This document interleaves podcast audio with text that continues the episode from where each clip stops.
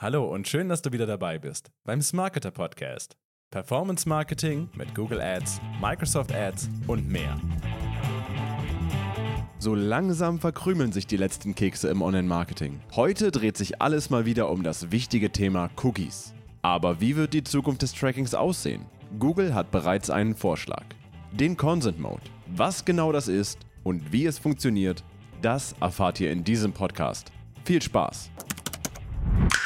Daniel, wir treffen uns äh, mal wieder hier zusammen. Muss ich dich eigentlich noch vorstellen? Ich Nein. glaube nicht, aber mach es doch einfach nochmal Ja. ganz kurz. Hallo, mein Name ist Daniel Tschuschwitz, bin Teamleiter von unserem administrativen ähm, oder Supportbereich der IT und ja, kümmere mich hauptsächlich um alles, was mit Tracking für unsere Kunden zu tun hat. Also jemand, der den Podcast schon vielleicht längere Zeit verfolgt, weiß, wenn Daniel hier im Podcast sitzt, kann es eigentlich nur um das Thema Tracking oder Cookies gehen. Richtig. Ja, Fanzuschriften gibt es schon en masse einfach. Haufen.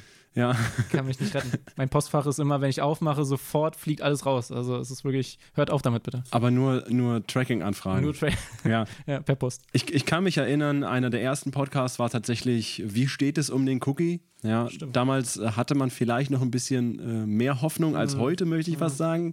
Äh, aber wie steht es denn momentan um die Cookies? Ja, man muss sagen, äh, der Keks ist so ein bisschen gegessen langsam, äh, wenn man das als Metapher so ähm, übersetzen möchte. Aber ja, also wir haben wirklich langsam, gehen wir ins letzte, ich würde schon nicht mal mehr sagen Drittel, sondern ins letzte Prozente sozusagen vom ähm, Cookie.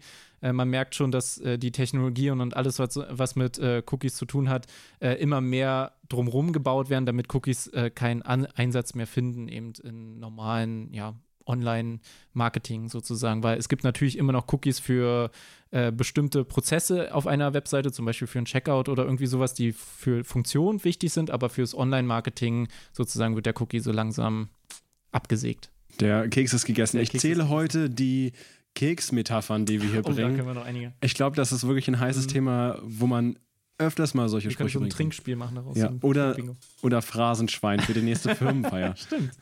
Auch gut. Äh, ja, wir haben äh, natürlich über die Zeit schon ein paar Alternativen aufgezeigt. Wir haben ja unter anderem auch eine Alternative hier hausintern vorgestellt. Mhm. Fast, das ist ja auch noch nicht so lange her. Also wer diesen Podcast noch nicht kennt, gerne einmal reinhören. Äh, Aber Google war natürlich auch nicht untätig. Klar, das ganze Werbeuniversum von Google, aber auch von Microsoft Advertising hängt natürlich auch von Cookie-basiertem Tracking irgendwie ab, beziehungsweise ist lange Zeit darauf gewachsen.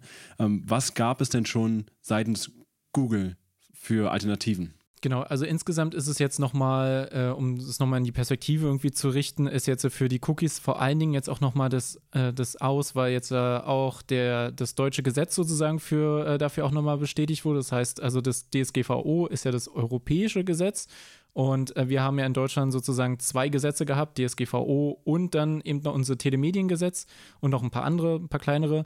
Und das wurde jetzt äh, sozusagen umgewandelt in ein deutsches Gesetz auch nochmal. Das bestätigt einfach alles, was die DSGVO sozusagen vorgibt und äh, schafft eben das Telemediengesetz ab. Und das heißt dann jetzt TTS, äh, TTDSG ähm, heißt jetzt das Gesetz.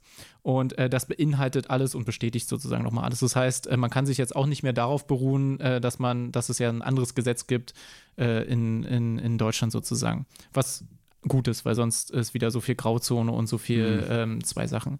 Äh, was Google natürlich auch schon gemacht hat, ähm, ist ähm, ja die Systeme dafür schon vorbereitet. Ähm, wir hatten ja schon über Flock auch schon mal ähm, ein bisschen gesprochen.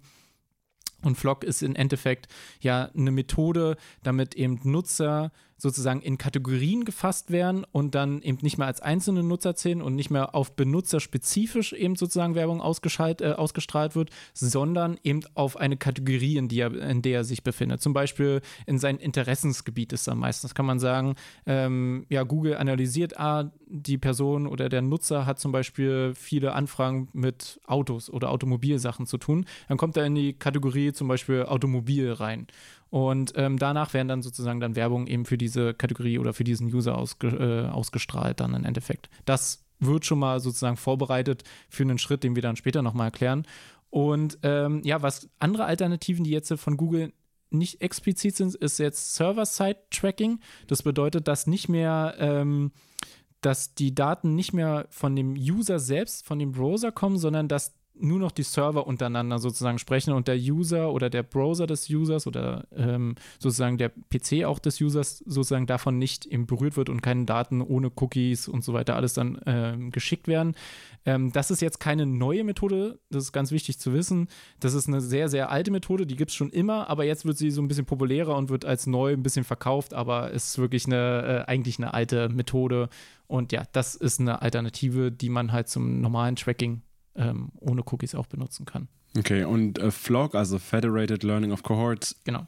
ist eine Technologie, die weiterhin auf Cookies basiert oder was ist so die Technologie dahinter? Ganz grob einfach mal genau. zum also Verständnis. In, insgesamt ähm, benutzt diese Technologie keine Cookies mehr, sondern sammelt halt Informationen, die, wie gesagt, um dann einfach, um den User in eine, in eine bestimmte Kategorie einfach zu fassen. Also die, die Versuch, man versucht natürlich eben, eben also immer weniger normale Persön persönliche Daten sozusagen zu sammeln, sondern immer mehr User in bestimmte Muster oder wie gesagt Kategorien und so weiter alles oder Kohorten äh, sozusagen zu sammeln, um dann eben äh, Interessenskategorien ja, sozusagen zu finden und das mit Machine Learning dann unterfüttert, um dann eben den User, wenn er zum Beispiel, sagen wir, bleiben wir mal bei einem Automobilbild, kann man halt ja auch sagen, ähm, okay, er hat ein Automobil, vielleicht für was interessiert er sich dann noch?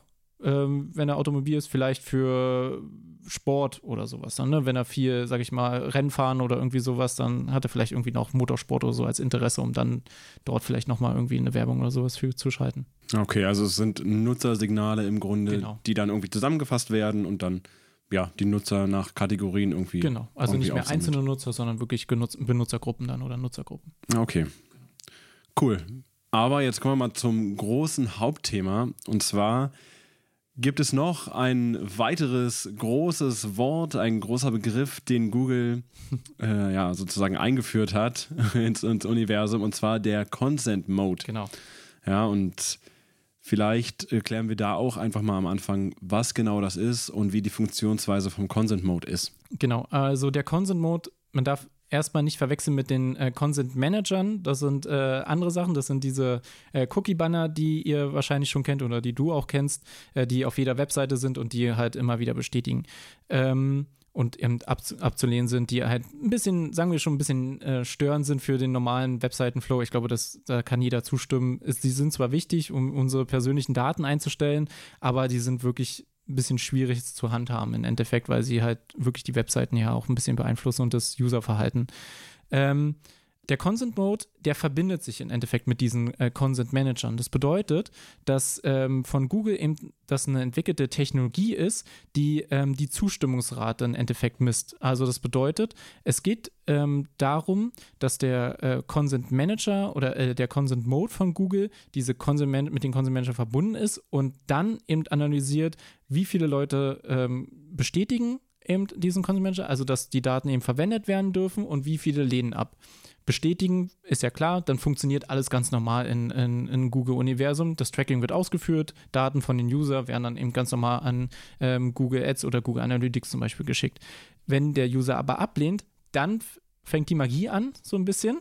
Dann werden halt die Daten nicht mehr ähm, von den User, also cookie-los übertragen, sondern nur noch ähm, Signale werden verteilt, die aber ohne Cookies funktionieren, ohne persönliche Daten und die werden trotzdem dann aber auf einen Google-Server sozusagen gesendet.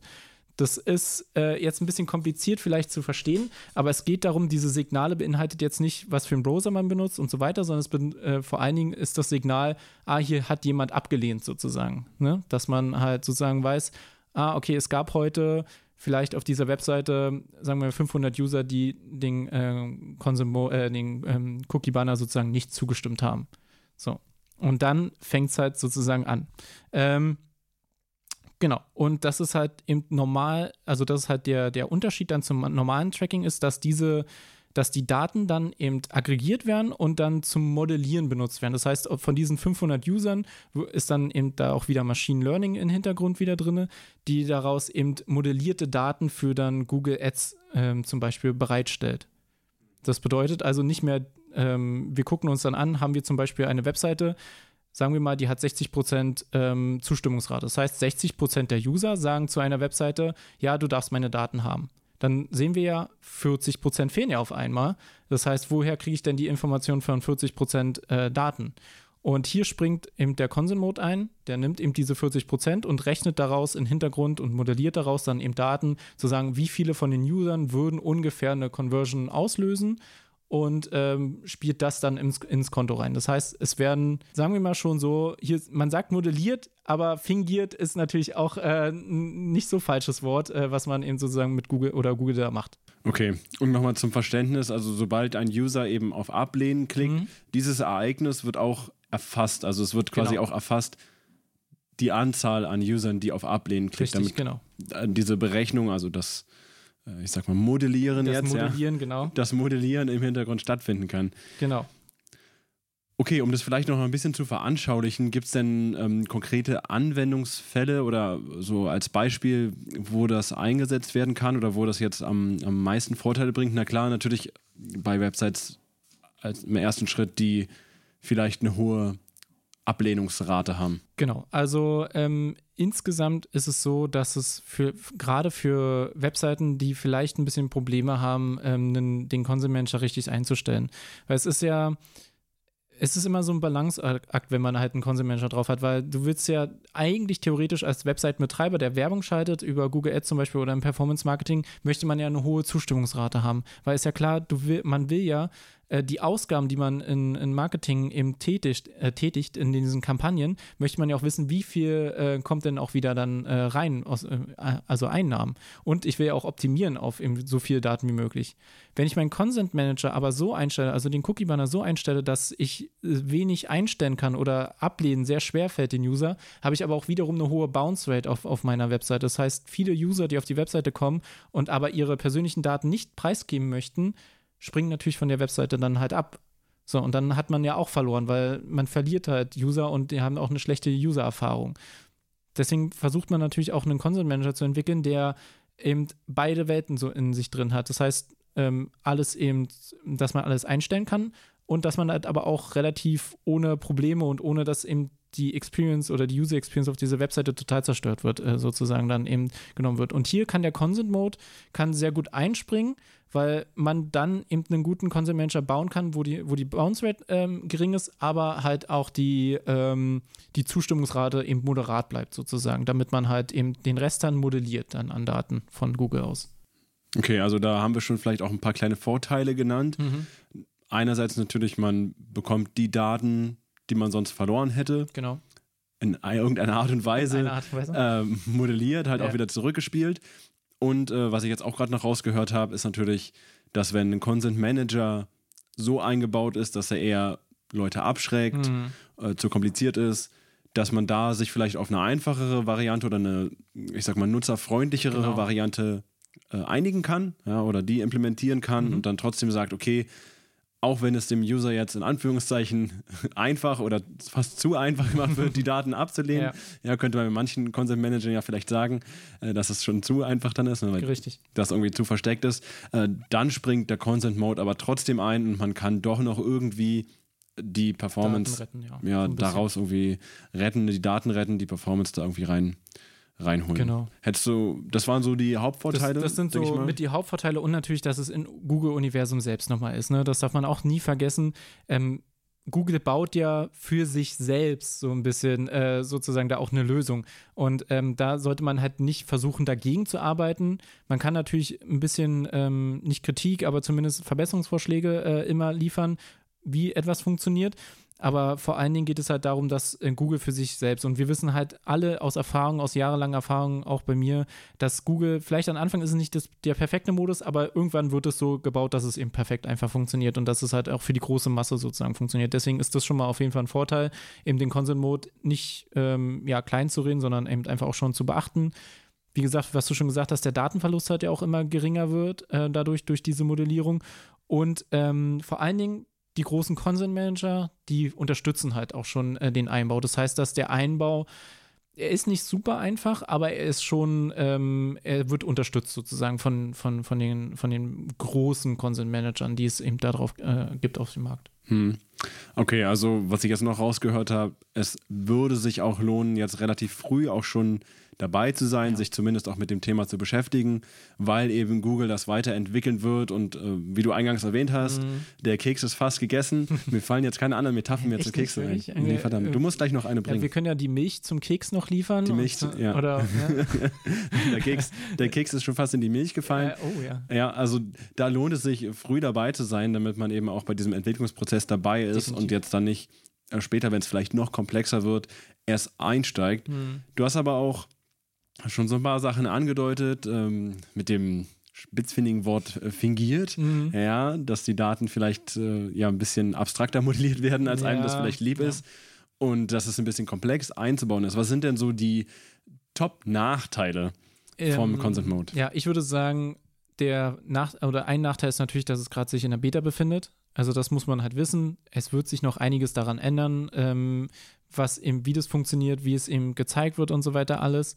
Dann der größte Nachteil in meinen Augen äh, oder einer von den zwei größten Nachteilen, ähm, die es momentan gibt, ist einmal, dass es für Analytics 3 eben nicht, äh, nicht gibt. Das heißt also, es geht vor allen Dingen darum, dass eben in Google Ads, in Google Ads diese Performance oder die Modellierung stattfindet. In Google Analytics 3 wird es momentan überhaupt nicht gemacht.